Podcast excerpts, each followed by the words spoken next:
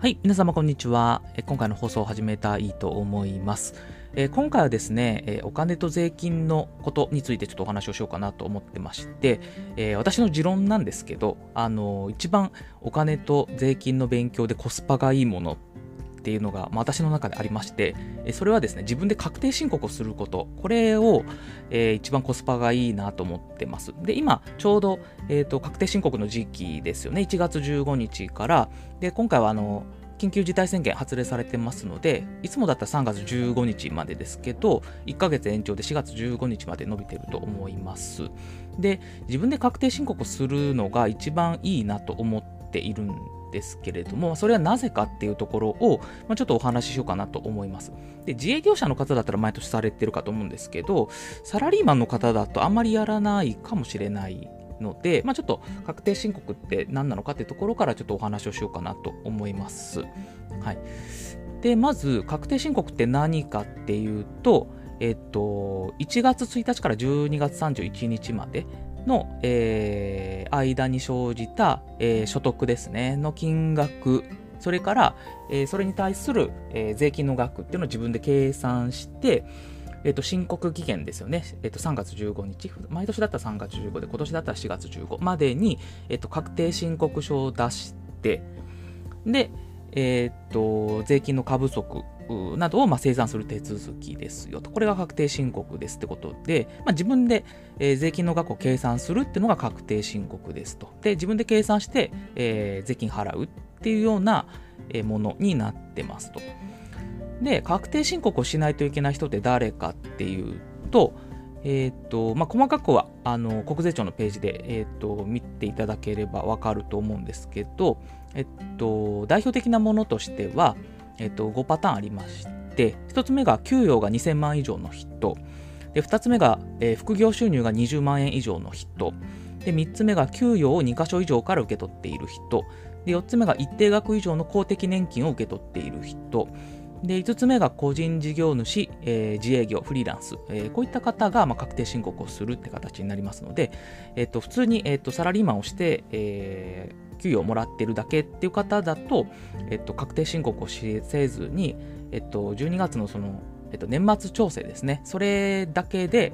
OK という形になっていますということですね。で、確定申告ってどうやるかっていうと、えっと、国税庁が提供しているウェブサイトで、えっと、確定申告書等作成コーナーっていうのが、あのーウェブのサイトにあります。で、これの画面に従って基本的に金額入力していけばできるって感じになっていますということですね。で、えっと、本題に入ろうかなと思うんですけど、なんでその確定申告がお金と税金の勉強で最もコスパがいいのかっていう話をしようかなと思うんですけど、大きく4つ、えー、理由があります。で、1つ目が、えっと、自分で所得税を計算するっていうところ。で、2つ目が節税の意識が芽生えるっていうところ。で3つ目が政治のニュースに敏感になれるっていうところ。で4つ目が、え、確定申告が無料でできるっていうところ。この4つが、え、理由です。でそれぞれちょっと,、えーと、もう少し解説しようかなと思うんですけど、まず1つ目がですね、自分で所得税を計算するっていうことで、えっ、ー、と、その税金がどうやって計算出されるのかっていうのを、まあ、一個一個自分で追っていく形になるので、一番、えー、身につくわけですね。なんか、自分のことなので、自分ごとの、えー、税金の計算になるので、うん、そこは一番こう、なんですかね、こう、あの、ちゃんと計算しようっていうか、あの、一番覚えるのに一番いいかなっていうところを思ってますというのが自分、えー、1個目ですね。自分で所得税を計算するっていうところ。で、2つ目が、え、ー、と、節税の意識が芽生えるっていうところで、まあ、実際に確定申告していただくと、あの、わかると思うんですけど、まあ、私も何度か、え、確定申告はしてるんですけど、かなり払うんだなっていうのをやっぱ思うんですね。やっぱこの少子高齢化の日本で、まあ、社会保障が相当かかるっていうことになるのもあって結構税金払うんだなっていうのを思うんですけど、まあ、そうなるとですねあのどうやったらもっと税金の額っていうのを減らすことができるのかっていうのを、まあ、ちょっとやっぱ気にしますよねやっぱりどうしてもね、うん、なんかもうちょっと技ないのかなって思ったり。まあ、そういうことによって税金の知識が身につくと。例えば、ふるさと納税もっとやらできるなだとか、まあ、控除、もうちょっとこういう控除使えるなとか、イデコだとか、NISA だとか、まあ、そういう、えー、税金減らせるような、え、ところをもうちょっと使ってみようかなとかいう形で税金の知識が身につくようになっていくということですね。で次3つ目の理由としては政治のニュースに敏感になれるっていうことで、まあ、政治を、まあ、見ていくときにどこかちょっと他人事として見てる自分が昔いたんですけどやっぱ確定申告するとその自分が払った税金は、えっと、政治でどういう形で使われるのかっていうのが、まあ、決まっていくということなんで自分が払った税金で政治っていうのは何してるのかっていうのがあのやっぱ当事者意識が出てきますよね。なのでその当事者意識が出てくることによって政治のニュースに敏感になれるっていうメリットがあるかなと思います。あの無駄遣いしているニュースとか見るとやっぱりうんちょっとどうなのっていうふうにこうやっぱ思ったりしますよね。うん。そういうところがあのいいかなというふうに思ってます。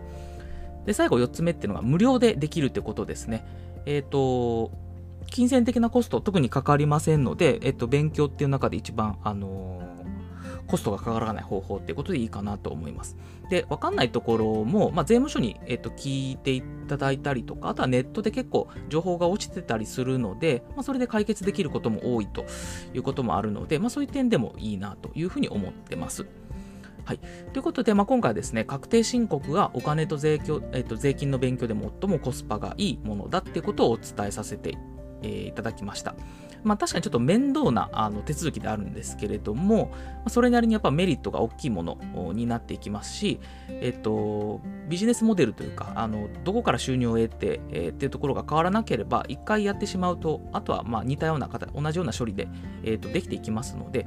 あのぜひ、えー、とご自身でチャレンジしていただく、一回はチャレンジしていただくといいんじゃないかなというところを思ってます。はい。ということで今回は、えー、この確定申告についてのお話をさせていただきました。どうも聞いていただきましてありがとうございました。